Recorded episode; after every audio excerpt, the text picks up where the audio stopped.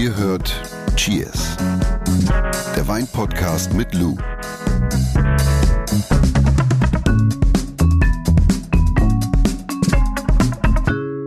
Was machst du denn da schon wieder am Handy? Ich bin.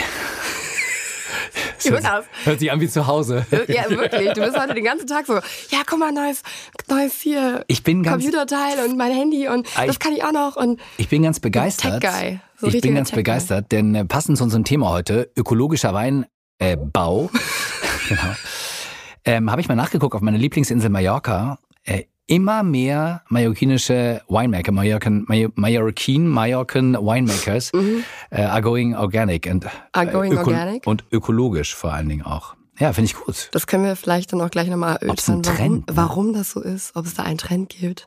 Fragen wir gleich einen Menschen, der sich damit auskennt, denn wir haben heute einen Gast bei uns, äh, Randolph Kauer, ne? Randolph Kauer ist äh, mein Ex, wie sagt man das? Sagt mein Ex-Professor? Mein Ex-Professor.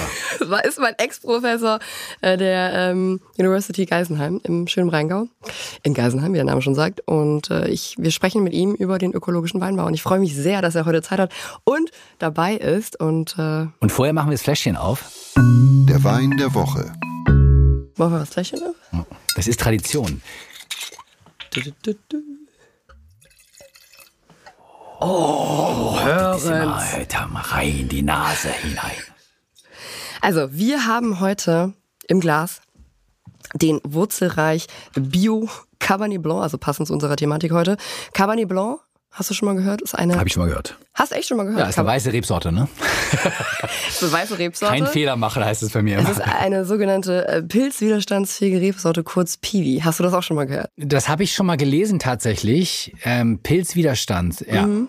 Also das ist eine Rebsorte, die ähm, besonders widerstandsfähig ist. Wie der Name schon sagt. Naja, aber ja, Ja, genau. also mal- weniger gespritzt werden muss eigentlich im Endeffekt, ne? Ja, erzähl, genau, ich sag erstmal Cheers hier gerade. Warte, ich vergessen. Cheers. Cheers. Finde ich äh, stilistisch, ich gehe gleich nochmal auf das äh, Piwi ein, aber stilistisch finde ich es immer so ein bisschen ähnlich zu Sauvignon Blanc. Mhm. Hatten wir auch schon mal im Glas. Wie findest du das? Also was, wie, was sag, sag mal was dazu. Äh, ich sag mal was dazu. Sag mal was dazu. Mm. Ich sag mal Kiwi Kiwi. Ja. oder Kiwi. Stachelbeere. Ja, ja, so grün, ne? So ein bisschen grüner, ja. Also Piwi, Kurzform für pilzwiderstandsfähige Rebsorten, wie gerade schon gesagt. Piwis gehören zu den sogenannten Neuzüchtungen und sind, äh, also genau wie du auch gerade schon richtig vermutet hast oder gesagt hast, pilzwiderstandsfähiger beziehungsweise toleranter gegenüber bestimmten Krankheiten und infolgedessen ermöglichen Piwis halt eine Reduzierung, eine Reduzierung von Pflanzenschutzmitteln. Es gibt sowohl rote als auch weiße Rebsorten, also pilzwiderstandsfähige Rebsorten. Und bekannte Sorten sind beispielsweise so wie wir jetzt haben, Cabernet Blanc, Solaris, hast du vielleicht auch schon mal gehört, oder Bronner oder Muscaris kennen auch sehr, sehr viele. Aber das heißt im Endeffekt, Piwi ist gut für die Umwelt und gut für den Menschen. Ja, also Piwis schon die Umwelt, natürlich dann auch den, den Menschen und äh, tragen, ich glaube, das ist auch immer ganz wichtig zu erwähnen, tragen einfach zum Erhalt auch von Kulturlandschaften bei, aufgrund der Tatsache, dass wir halt eben ähm, nicht so einen krassen Aufwand haben im Pflanzenschutzmitteln wie bei, sage ich jetzt mal, konventionellen Rebsorten.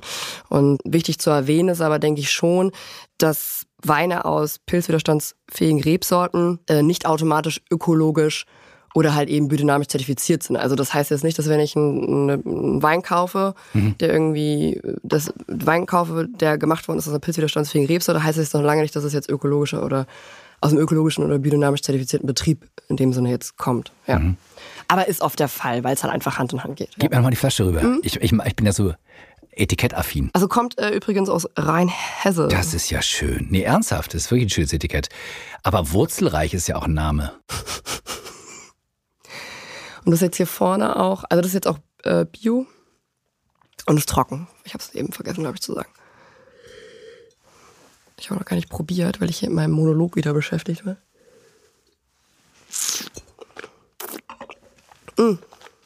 Guck mal, als ob ich es gelesen hätte. Kiwi, Stachelbeere steht sogar auf dem Etikett, für die, die es nicht schmecken. Holunderblüte steht da noch. Also für alle, die es noch nicht probiert haben, die Rebsorte ist echt so ein bisschen ähnlich wie Sauvignon Blanc. Springt dir vielleicht nicht ganz so krass ins Gesicht, wobei es ja auch da immer so ein bisschen auf den Anbau und Ausbau ankommt. Und hat auch eine feine Säure, also feine Säurestruktur, ne? Sehr erfrischend, leicht.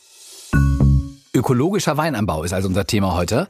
Und wir freuen uns auf unseren Gast, auf Professor Dr. Randolph Kauer, kommt äh, vom kleinen Weinanbaugebiet Mittelrhein in Bacharach, habe ich den hier ausgesprochen? Bacharach, oder? ja. Das ist in der Nähe von Mainz, oder? Also Mittelrhein, kleines Weinanbaugebiet, so von Bonn bis Bingen. Er wird mich eventuell gleich korrigieren. Also ich glaube so knapp 500 Hektar. Ja. Rebsorte vornehmlich Riesling und sehr, sehr viele steile Hänge. Also es ist jetzt irgendwie nicht Klein Texas, sondern es geht gut rauf. Nicht für die große Gerätschaft. Sozusagen. Nicht für die großen Gerätschaften. und er war der erste Professor für ökologischen Weinanbau. Ja. Er war auch dein Professor? Ja in deinem Studium an der Hochschule Geisenheim, hast du University, schon gesagt? Ja. University. Wurde schon korrigiert. Für allgemein und ökologischen Weinanbau. Wir sagen herzlich willkommen bei uns bei Cheers, Dr. Randolph Kauer. Ja, hallo, herzlich willkommen. Schön, dass ich dabei sein kann hier in der illustren Runde. Ihr habt wenigstens was zu trinken. Ich sitze hier in meinem Büro knochentrocken. Ist das immer so, dass Winzer in ihrem eigenen Büro keine Flaschen stehen haben? Ja, ich bin ja momentan im Dienst. Ja, ich bin in Geisenheim im Dienst, sitze hier in meinem Geisenheimer ähm, Unibüro im Institut und äh, schreibe da gerade noch an einem Artikel rum und zwischendurch gebe ich hier so Interviews. Ja, sehr schön. 1982 hast du angefangen, ökologischen Wein anzubauen. Äh, ich frage mich warum, also mit welcher Überzeugung. Ich behaupte nämlich mal, dass es damals noch nicht so richtig die Unterschiede gab, beziehungsweise zumindest nicht die Nachfrage, oder? Ja, das war so ganz in den Anfängen des Ganzen. Also es gab schon einige ältere Kollegen, die in Rheinhessen mit diesen Bio-Problemen oder sagen wir mit den Bio-Herausforderungen sich beschäftigt haben. Bodenpflege, andere Herangehensweise an die Rebenernährung oder auch an den Rebschutz. Und zu der Zeit habe ich mit dem Studium angefangen, 1982. Ja. Das war mein erstes Semester. Und ich stamme ja eigentlich gar nicht aus dem Weinbau. Ich bin zwar im Weinbaugebiet groß geworden, habe da auch viel gesehen vorher schon und habe dann parallel mit dem Studium angefangen, den kleinen Betrieb aufzubauen, den wir jetzt daheim noch haben und den meine Tochter jetzt mit mir führt. Ja, und in dieser Funktion oder in dieser äh, Zeit, äh, da wurde so langsam der Bio-Weinbau geboren. Ja, das 1985 waren das dann die Kollegen aus Rheinhessen, aus der Pfalz, aus der, von der Mosel, die den Bundesverband Ökologischen Weinbau gegründet haben. Und der hatte sich dann auch die ersten Richtlinien schon gegeben. Aber äh, auf äh, EU-Ebene Biozertifizierung gab es mhm. ja dann erst seit 1992, also zehn Jahre später. Aber was war der Antrieb? Der Antrieb. Ja, ja, gut. Äh, wir waren jung, wir haben nichts zu verlieren. Warum soll man kein Bio? ich hatte keine, äh, keinen Vater, keinen Betrieb, der mir irgendwie sagt, ach Gott, Bub, was machst redet. du da? Ja, ja. Und äh, von daher bin ich da losgelaufen, auch sicherlich blauäugig, jung und ja, was kann groß passieren? Äh, mhm. Aber war es am Anfang so der schräge Kauer vom Mittelrhein? Ja. Gute Frage eigentlich. Was macht er da? Ja, klar. Ich meine, da wird man von den Kollegen natürlich schon erstmal beäugt. Ich muss allerdings sagen, äh, ich bin ja da groß geworden in, in Bacharach, bin ja da quasi geboren und ähm, ich habe immer zu meinen Weinbaukollegen engste Kontakte gepflegt und ohne die deren Support, also als junger junger Betrieb, ich habe über zehn Jahre bei einem Kollegen gekeltert, weil ich keine, keine eigene Kältestation mhm. hatte. Also ich habe da jetzt nie gesagt, ihr, äh, ihr habt sie nicht mehr alle oder ich habe die Weisheit gepachtet. Ihr müsst jetzt sehen, wie ihr klarkommt, aber das, äh, ich mache jetzt Bio. Nee, das war nie mein Ding. Das habe ich auch im, Stu im Studium oder auch auch jetzt in meiner Tätigkeit äh, gegenüber den Studierenden. Ich sage immer, ich sage euch, wie es geht, äh, wie es funktioniert, was die Herausforderungen sind, die Vorzüge und, und, und. Aber ihr müsst mhm. letztendlich selber entscheiden, ob ihr das macht. Und ihr müsst es aus voller Überzeugung entscheiden mhm. und nicht, weil es euch irgendwie der Nachbar sagt oder weil es gerade en vogue ist. Lou Randolph, ich glaube, wir müssen anfangen, uns so ein bisschen Struktur zu schaffen ähm, und mal klären, welche Bewirtschaftungsformen es überhaupt in der Landwirtschaft beziehungsweise im Weinbau gibt. Mhm. Ja, also ich würde jetzt mal so sagen, korrigiere mich bitte, dass wir so diese vier jetzt so lehrbuchmäßig haben wir so konventioneller Weinbau, integrierter Weinbau, ökologischer Weinbau und biodynamischer Weinbau. Hier Hinweis von mir, ich weiß, du kannst diesen Satz nicht mehr hören von mir, aber Hinweis von mir an dieser Stelle, biodynamischer Weinbau machen wir nochmal einer separaten Folge. Wir machen heute nur den ökologischen Weinbau und jetzt äh, übergebe ich das Wort wieder an den Randolph. Das kann er vielleicht nochmal ein bisschen besser äh, präzisieren. Ja, das war durchaus korrekt. Äh, eigentlich verbirgt sich hinter allem, und das ist heute der Anspruch an alle Betriebe im Weinbau, dass sie eine gute fachliche Praxis machen. Ja. Also eine mhm. integrierte Produktion, mhm. Äh, und dann haben wir die Bioproduktion auf der anderen Seite, die sich nochmal teilt in die klassische bioorganische Bewirtschaftung oder dann äh, die biodynamische Bewirtschaftung, wo ja dann die ähm, Philosophie von Rudolf Steiner mit dazukommt und wo nochmal ganz andere Ansätze drin sind. Mm, mm. Ich muss jetzt gerade noch mal ganz kurz fragen, du sagtest gerade schon, konventioneller Weinbau, integrierter Weinbau betrachten wir zusammen, also die gute fachliche Praxis, mhm. so wie ich es auch in der Vorlesung gelernt habe damals. Und es wird ganz oft gleichgesetzt und ich glaube, das ist auch etwas, was beim, bei den Konsumenten ganz oft für Verwirrung sorgt, dass der integrierte Weinbau auch ganz oft als naturnaher Weinbau bezeichnet wird. Ja, ich meine, diese Begrifflichkeit naturnah, die wird heute natürlich auch gerne genutzt, mhm. äh, weil sie auch nicht wirklich geschützt ist. Mhm. Aber die Begriffe ökologischer Weinbau oder biologischer Weinbau, die können wir in Deutschland beide nutzen. Die sind aber dann zertifizierungspflichtig. Okay, das ist immer wichtig zu wissen. Also wenn jetzt jemand sagt, okay, ich mache naturnahen Weinbau, dann heißt das nicht, dass es sich dabei um einen ökologisch oder biodynamisch, in dem Fall da jetzt in der, in der nochmal eine Nummer drauf, dass es sich nicht um einen ökologischen bzw. biodynamisch zertifizierten Wein handelt. Aber da kann man die Frage gleich anschließen, was macht man im ökologischen Weinbau denn anders als zum Beispiel im, im konventionellen Weinbau? Also mhm. zum Beispiel im Hinblick auf, auf An- und Ausbau der Weine? Ja gut, fangen wir vielleicht mal mit dem Anbau, äh, mit der Anbauseite an. Mhm. Das ist der gewichtigere Part. Äh, und da, den trenne ich immer ganz gerne in die Bodenpflege und in den Rebschutz. Mhm. Äh, also Bodenpflege, die wesentlichen Dinge sind, dass mein Bioweinbau natürlich ähm, keine synthetischen Stickstoffdünger einsetzt. Also ähm, die sind verboten. Und das gleiche gilt für Herbizide. Also Bioweinbau ist herbizidfrei und ohne synthetischen Stickstoff. Das heißt nicht, dass es nicht gedüngt werden dürfte, aber es sind meistens dann organische Düngeformen oder auch über die Begrünung, die man im äh, Bioweinbau auf eine vielartige, biodiverse Seite entwickelt hat. Äh, man kann sagen, so im konventionell integrierten Weinbau dominiert immer noch in Deutschland der Rasen im Weinberg. Also äh, der ist halt strapazierfähig mhm. und da kann man schon was mitmachen. Das ist besser als gar keine Bodenbegrünung. Mhm. Aber sie ist von der Biodiversitätseffekt also recht gering und die Biobetriebe äh, säen da sehr äh, vielartige Mischungen aus seit vielen, vielen Jahren und haben eigentlich ihr gesamtes Bodenpflegekonzept darauf ausgestellt. Und natürlich ohne diesen mineralischen Stickstoff, der sehr teuer ist in der Produktion, in der, auch wenn man heute unter den Energieaspekten mal das Ganze mhm. betrachtet. Und natürlich die Herbizidfrage, die groß in der Bevölkerung ja schon diskutiert wurde. Ne? Und Jonas, mit der Begrünung meinen wir nicht diese Löwenzahnfelder da, ne? Nein, aber, aber das wäre meine nein, Frage. Nein. Meine Frage ist, warum, warum ist es denn wichtiger, eine Begrünung zu haben, also Rasen zu haben, in Anführungsstrichen, oder Gras, und anstatt gar nichts? Das, was der Herr Randolph meinte, ist, du hast ganz oft diesen Rasen zwischen den Zeilen, also ja. zwischen den, oder Rebengasse, sage ich ja. jetzt einfach mal. Und beim ökologischen Weinbau geht es wirklich darum, dass du eine Biodiversität förderst und die förderst du ja, oder auch zum Beispiel, es geht auch um Erosionsschutz oder so Sachen, aber es geht ja darum, dass du auch für Insekten eine Vielfalt, also Rasen ist keine Vielfalt, Rasen ist Rasen, Rasen ist mm, klar strapazierfähig und alles drum und dran, aber es hat jetzt eigentlich keinen wirklichen Mehrwert. Kein aber Futter das kann, für unsere Bienen, kann, kann, kann ja Randolph besser erklären. Ja, Vielartigkeit über, oberhalb des Bodens bedeutet auch Vielartigkeit im Boden. Also jede Pflanze, jedes, hm. jede Spezies hat dann ihre eigene Wurzel, Raumentwicklung und die einen wurzeln tief, die anderen mehr in die Breite, mhm. feiner und grober und das ist auch Biodiversität. Die mhm. sehen wir leider viel zu wenig oder gar nicht. Mhm. Aber wir haben da Untersuchungen zugemacht, auch zur Bakterien und äh, Pilzflora im Boden. Das sind schon Dinge, die sich dadurch ah, sehr entscheidend ändern.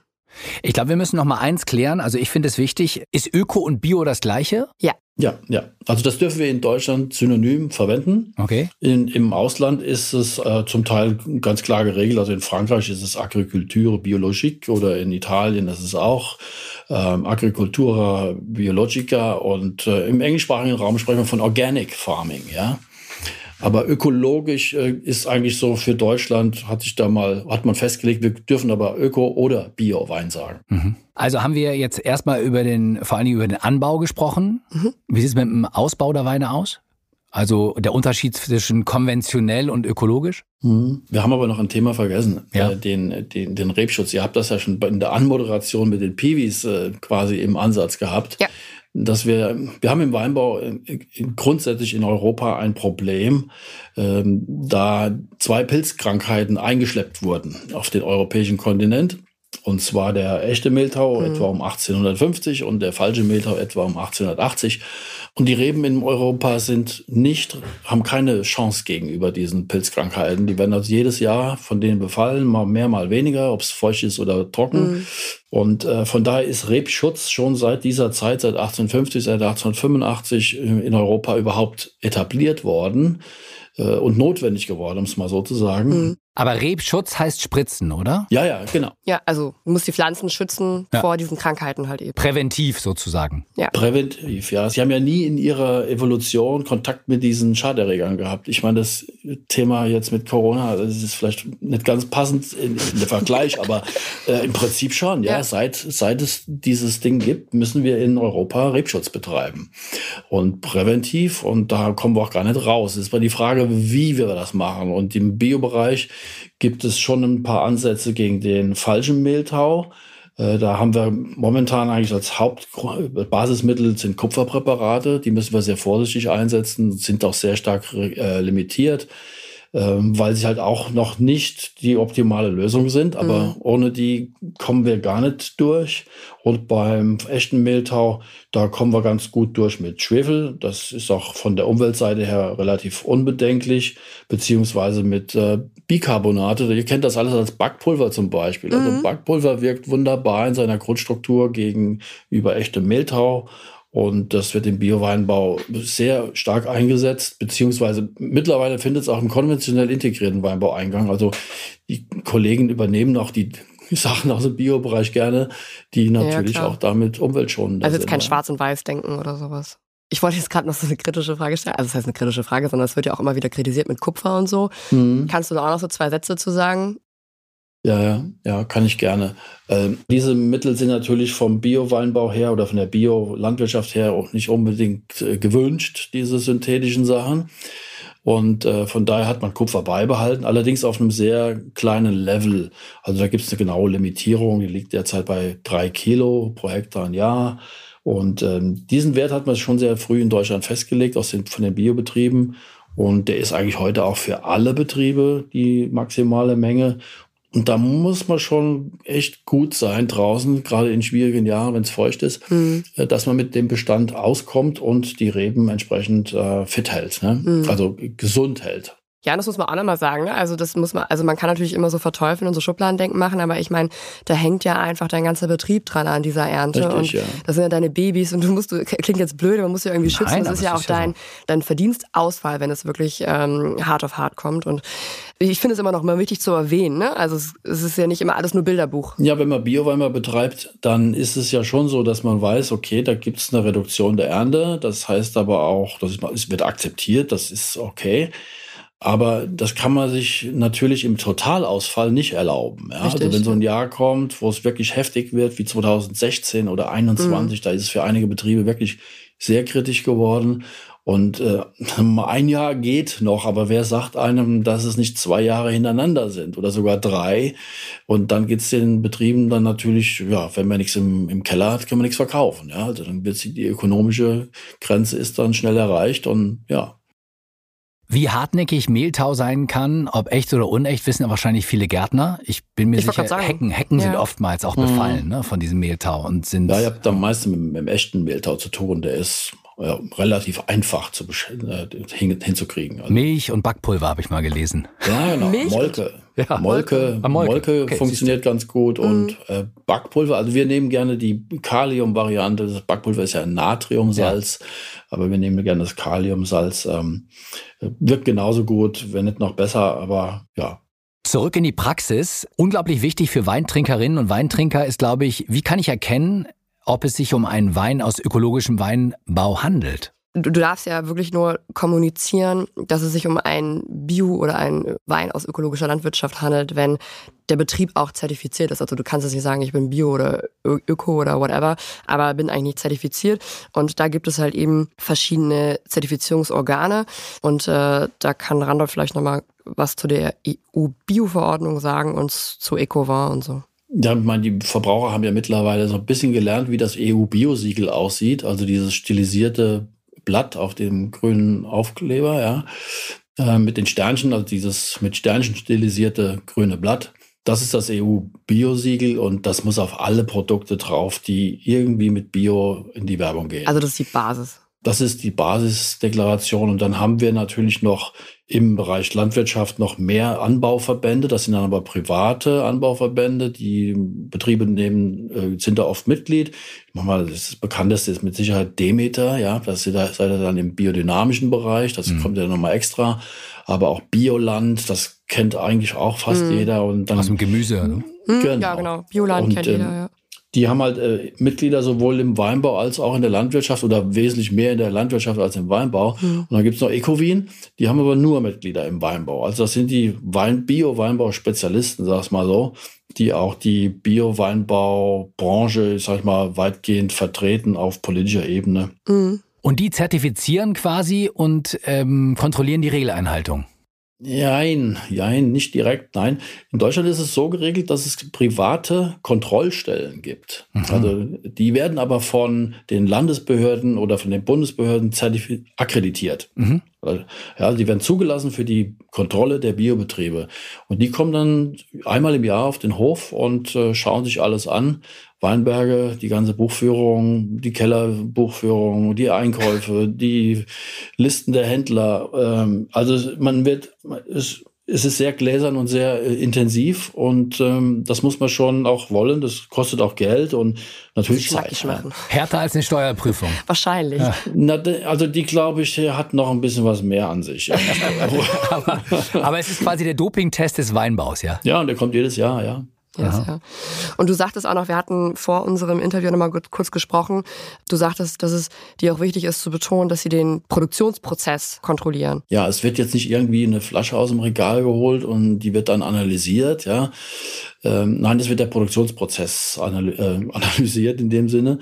Also was ist da gelaufen an Bodenpflege, an Rebschuss, an Düngemitteln, an Einsatz von, von Pflanzenschutzmitteln und, und, und auch sämtliche Einkäufe und so weiter, bis quasi vom, vom Weinberg bis in die Flasche. Ne? Also die machen dann auch letztendlich eine, eine Kontrolle, die eigentlich normalerweise in die Lebensmittelkontrolle fällt, dass die dann schon auch die Flaschen zählen. Also wenn ich bei mir im Herbstbuch eingetragen habe. Ich habe von den Trauben 1000 Liter geerntet, mal einen kleinen Betrag zu nennen und daraus wurde dann so und so viel Wein und so und so mhm. viel Flaschen und dann wollen die an dem Tag, wo die bei mir im Betrieb sind, äh, und das bei jedem Weinbaubetrieb so, der Bio ist, wollen die sehen, sind denn diese Flaschen auch noch da, ja? ja. Oder wo sind die? Oder hat es da irgendwo eine Vermehrung gegeben, die, nein, also es wird schon, es wird schon sehr genau geguckt mittlerweile. Randolph, da muss ich nochmal genau nachfragen. Dich aber jetzt als Winzer angesprochen und nicht als Professor an einer Universität. Du hast ja Steillagen. Ist da die ökologische Bewirtschaftung schwieriger? Ja, sie ist aufwendiger. Auf jeden Fall äh, bei Steillagen per se. Vielleicht müssen wir das erstmal definieren. Was ist eine Steillage? Ja, finde ich gut. Bilder im Kopf erzeugen. ja. ja, viele können sich das gar nicht vorstellen, wenn sie noch nie im Wingert standen. Ne? Ja. Ja, ich versuche es mal so zu äh, erklären, dass es jeder schnell versteht. Also Steillage ist, ist ja in Deutschland alles genauestens geregelt. Ja, also 30 Prozent Hangneigung. Das kann man heute mit dem Traktor hochfahren, äh, völlig locker. Man kann auch bis zu 50 Prozent hochfahren mit dem Allradschlepper ähm, kein Thema. Aber wenn ich über Steillagen rede, dann rede ich eigentlich über Lagen, die mehr als 50 Prozent Hangneigung haben. 50, oh. 60, 70 Prozent Hangneigung. Das ist Tour de France schon Klasse 1 oder Klasse 2, glaube ich. Man braucht auf jeden Fall kein Fitnessstudio mehr. Also ich habe auch da in der Steillage äh, lange Zeit gearbeitet und das ist schon eine körperliche Tortur, je nachdem, was du da gerade machst, ne? was du das gerade kommt für eine drauf Arbeit an. Das kommt drauf an. Also ich empfinde das manchmal sogar als einfacher als in der Ebene, weil man sich da nicht so bücken muss. Es klingt unfassbar aufwendig und wie jetzt gerade besprochen, arbeits- und personalintensiv. Es müsste doch eigentlich jede Flasche Wein aus der Steillage 40 Euro kosten. Wie, wie finanziert man es sonst? Geht doch gar nicht. Ja, das, im Prinzip muss man die entsprechenden Vermarktungswege finden. Mhm. Also auch die mhm. Kunden, die bereit sind, das zu bezahlen, was man da macht. Aber dazu ist es, das grundlegende Ding ist, dass der Wein im, im Glas eine super Qualität hat. Ja, mhm. denn äh, es ist so ein bisschen auch wie bei Bio, ja. Die Leute setzen das heutzutage so praktisch voraus. Ja. Ne? Ist ja fast alles Bio und warum soll ich dann noch mehr bezahlen? Da ist, ist die Luft relativ dünn. Also wir können jetzt nicht für Steillagenweine einfach per se, ich sag mal, 100 Prozent mehr äh, verlangen mhm. als äh, in der Ebene. Aber umso geschickter müssen wir sein in der Produktion, in der Qualität und natürlich in der Vermarktung, damit wir diese großartigen Kulturlandschaften erhalten, ja. Stichwort Piwis. Wir hatten ja zu mhm. Beginn, also unser Wein der Woche ist ja auch eine Piwi, ist ein Cabernet Blanc. Piwi müssen wir nochmal sagen für alle, die vielleicht vorgespult haben, vorhin nicht zugehört haben. Pilzwiderstandsfähige Rebsorte. Und die spielt ja auch eine Rolle, gerade so im Steillagenweinbau oder beziehungsweise bei so Terrassen oder spielt immer mehr eine Rolle. Also ich war letztens bei einer Winzerin in Württemberg und die hat so ganz alte Terrassen und sie sagt halt eben auch, sie hat bewusst sich für Piwis entschieden, weil diese Piwis halt eben auch zu einem Erhalt von Kulturlandschaften beitragen, weil sie das mit, sag ich jetzt mal, normalen Rebsorten gar nicht bewältigt bekommen würde. Ja, das ist vollkommen richtig. Also wir können zum Beispiel beim Rebschutz können wir Einsparungen, ich sag mal 75 Prozent. Das ist können so wir einsparen, krass, ja. ja. Äh, drei Behandlungen pro Jahr, das ist, äh, damit kommt man hin. Ja. In, den, in der Regel. Und dann ist natürlich auch die Sache, die, man muss ja bei jeder Behandlung quasi in den Weinberg reinfahren mit seinem mhm. Traktor. Man hat äh, Diesel, man hat Energie, man mhm. hat äh, Material und Gerät, was man dazu nutzt. Und das ist alles nicht nachhaltig, wenn man es mal unterm Strich betrachtet. Und wenn man so eine Rebsorte hat, dann wird alles, was man da im Weinbau betreibt, wesentlich günstiger für die Umwelt. Ich danke euch übrigens, dass ihr da so ein Cabernet Blanc ausgesucht habt. Der ist echt gut. Ja, das glaube ich. Ich habe ja keinen, ja. Aber ich weiß, wie er schmeckt. Ich habe auch daheim selbst, selbst ein bisschen was im Anbau. Aber ähm, hier in Geisenach haben wir natürlich auch davon äh, einige Felder und mhm das ist eine Sache, der müssen wir uns auch als äh, zum einen auf der Produzentenseite, aber auch auf der Verbraucherseite mhm. öffnen. Das denke ich, das bringt die Zeit mit. Da, da, da müssen wir, glaube ich, was erklären. Also, weil grundsätzlich würde ich jetzt sagen, warum baut man nicht nur noch Piwis an, wenn man neu anbaut? Es gibt halt nicht alle Rebsorten als Piwis. Das sind ganz spezielle, oder? Ja, jetzt hängt natürlich der deutsche Verbraucher oder überhaupt die Weinfreunde hängen sehr an ihren alten Rebsorten. Also mhm. muss Riesling sein oder es muss der Burgunder sein oder was auch immer. Ähm, und da ist so eine, ja, da, da muss Bewegung rein, da muss man die Akzeptanz finden, aber das geht auch nur, wenn die Qualität stimmt dieser mhm. Weine. Und da hat sich immens was getan in den ja. letzten Jahren. Und vor allen Dingen haben wir noch viel, viel mehr dieser Rebsorten in der Pipeline. Also die Kollegen, die züchten, sei es in, äh, gerade im Galweiler Hof in Siebelding wird da viel getan oder auch in der privaten Züchterebene. Ähm, da kommt noch einiges auf uns zu in den nächsten Jahren. Und ich glaube, dass das muss sich schneller entwickeln, als es derzeit oder in den mhm. letzten 30 mhm. Jahren war. Das war zu langsam. Auch aus unternehmerischer Sicht, das hast du vorhin ange, angerissen, mhm. Randolph, macht es ja eigentlich nur Sinn. Ähm, ja, ich sag mal, gerade im Steillagenbereich ist es dann umso, äh, ist denn die Effekte umso größer. Ne? Also wenn, wenn ich da Einsparungen habe, dann ja. ist das ein riesiger Gewinn. Mhm. Und da müssen wir halt, wie gesagt, einfach nur gute Sachen abliefern. Und ja, wenn die Leute halt auch vielleicht nicht unbedingt auf diese Rebs Rebsortennamen abfahren. Ich meine, dann geben wir doch den Wein irgendwie, was, wie heißt euer Wurzelreich? Ja Gott, weiß äh, Wurzelreich, ja genau. Also, ja, dass du einfach über die Vermarktung gehst. Über, genau. Das ist ja, ist ja kein neuer Hut. Ne? Du das machst ist entweder, alles Marketing, Du machst, du machst ja. entweder der Name, Fantasiename oder halt, so wie jetzt in dem Fall. Ne? Also das ist ja, du, wurzelreich und, und fertig. Ne? Randolph, du baust ökologisch an. Ähm, jetzt haben wir eben schon mal ein bisschen drüber gesprochen, aber nochmal direkt die Frage, warum sollte ich denn Wein überhaupt aus ökologischem äh, Weinbau kaufen? Ja gut, ich meine, die, die Biolandwirtschaft hat ja in, in, in ihrem Grundanliegen die Nachhaltigkeit schon sehr früh definiert die Biodiversität äh, ins, ins Feld geführt. Das war ja schon praktisch mit der Grundverordnung, mhm. der Bioverordnung 92 der Fall. Und das ist ja das, was man, ich sag mal, im Schilde führt äh, in der Biolandwirtschaft. Und ähm, der Begriff der Nachhaltigkeit wird natürlich jetzt momentan erweitert gesehen. Wir haben von der Biobewirtschaftung her immer den Aspekt der ökologischen Säule der Nachhaltigkeit, also Biodiversität, auch Energieeinsatz, äh, Water Footprint, wie man heute so sagt, oder CO2 mhm. Footprint.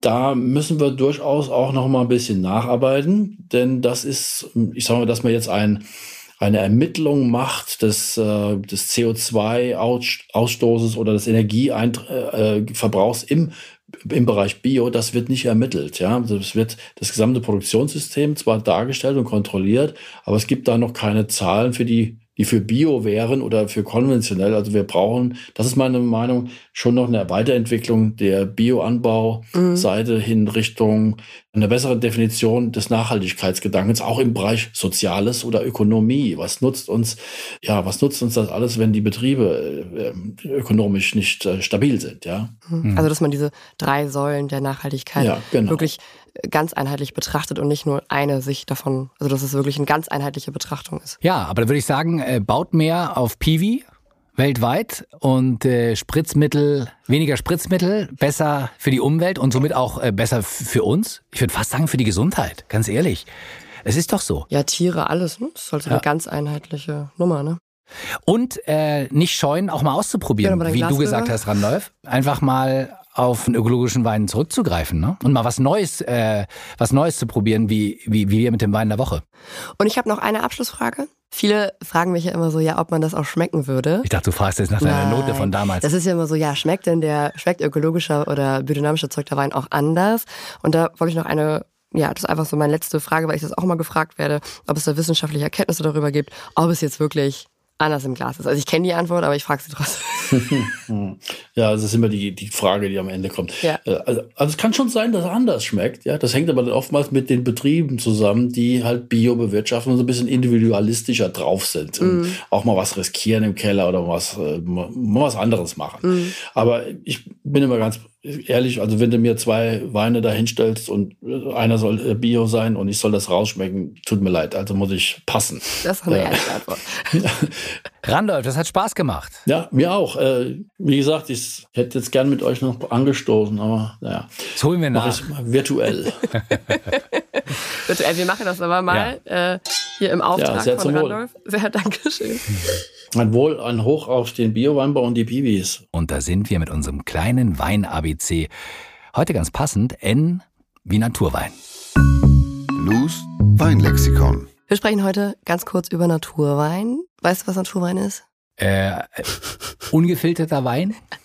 Nein, sie Ja, es lacht. gibt immer so Schlagworte, womit das beschrieben wird. Und ich glaube, es ist ganz wichtig, in, das in der heutigen Folge nochmal kurz anzusprechen, weil das immer ganz gerne mit ökologischen oder biodynamischen Weinen in einen Topf geworfen wird.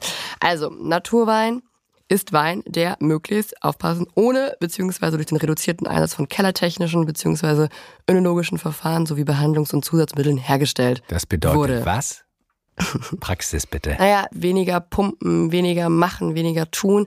Im Grunde genommen auch bei den Behandlungs- und Zusatzmitteln so so viel wie nötig, so wenig wie möglich. Also rein. Ja, also sowas wie Technik, sowohl, sowohl was die Technik betrifft, aber halt, halt auch was die Behandlung von Wein angeht. Das, was der Name sagt halt. Genau. Und der Begriff Naturwein, das ist vielleicht auch noch ganz gut zu wissen, ist in Deutschland noch nicht definiert, basiert also auf keiner rechtlichen Grundlage. Also das heißt im Umkehrschluss, dass jeder Winzer seine Arbeit bzw. Auffassung der Naturweinbereitung anders definiert. Auch stammt ein Wein, der als Naturwein vermarktet wird, ganz wichtig, nicht automatisch aus ökologischer oder biodynamischer Landwirtschaft. Also merken Naturwein so wenig wie möglich, so viel wie nötig. Um das jetzt mal wirklich runterzubrechen, auch da könnten wir jetzt eine riesige Diskussion entfachen, aber Wir jetzt mal es. wirklich aufs Wesentliche runtergebrochen. Diskutieren könnt ihr. Und äh, muss auch nicht immer trüb sein, ne? Also es gibt sowohl als auch. Lass uns nochmal das Wichtigste in Sachen ökologischer Weinanbau zusammenfassen. Äh, Wir unterscheiden in vier Bewirtschaftungsformen, also konventioneller Weinbau, integrierter Weinbau, ökologischer Weinbau und biodynamischer Weinbau. Ja. Der ökologische Weinbau unterscheidet sich zum konventionellen Weinbau im An- und Ausbau der Weine. Es ist im Endeffekt Ziel, ein intaktes Ökosystem Boden zu haben.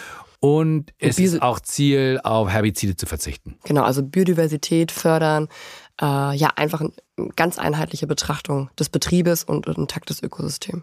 Fördert die Bienen. Fördert die Bienen. Und auch beim Ausbau der Weine gibt es von privatrechtlichen Zertifizierungsstellen Unterschiede. Hervorheben kann man auf jeden Fall bei Biowein den niedrigen Gesamtschwefelwert. Genau, das ist das, was so alle eigentlich gleich machen. Also niedrigere Gesamtschwefelwerte, was sehr gut umsetzbar ist bei einer guten Kellerhygiene und gesundem Traubenmaterial. Und was wir zu Beginn des Gesprächs auch erwähnt haben, die Grundlage ist immer die EU-Bio-Verordnung, die ja, wie auch bei allen anderen Lebensmitteln auf dem Weinetikett zu finden Mhm. Die, ist. die regelt ganz klar, was erlaubt ist und was nicht. Und dann gibt es, wie gesagt, wie gerade schon von dir richtig angesprochen, nochmal, sag ich jetzt mal, die privaten Zertifizierungsstellen, wie zum Beispiel Naturland, Bioland, kennt jeder. Und wir können auch erwähnen, die Anzahl der zertifizierten ökologischen Betriebe steigt kontinuierlich. Ja. Und ein Betrieb ist immer dann öko, wenn er wirklich zertifiziert ist. Ein gutes Zeichen. Also, geht raus und trinkt mehr ökologischen Wein. Vergebt fünf Sterne ne, für den Podcast. Und wenn ihr Fragen habt, mailt an cheers.edeka.de. Und an dieser Stelle auch Danke an unseren Gast Randolph, das war großartig. Cheers. Chin Chin. Bis nächste Woche. Dieser Podcast wird euch präsentiert von Edeka. Wir lieben Lebensmittel.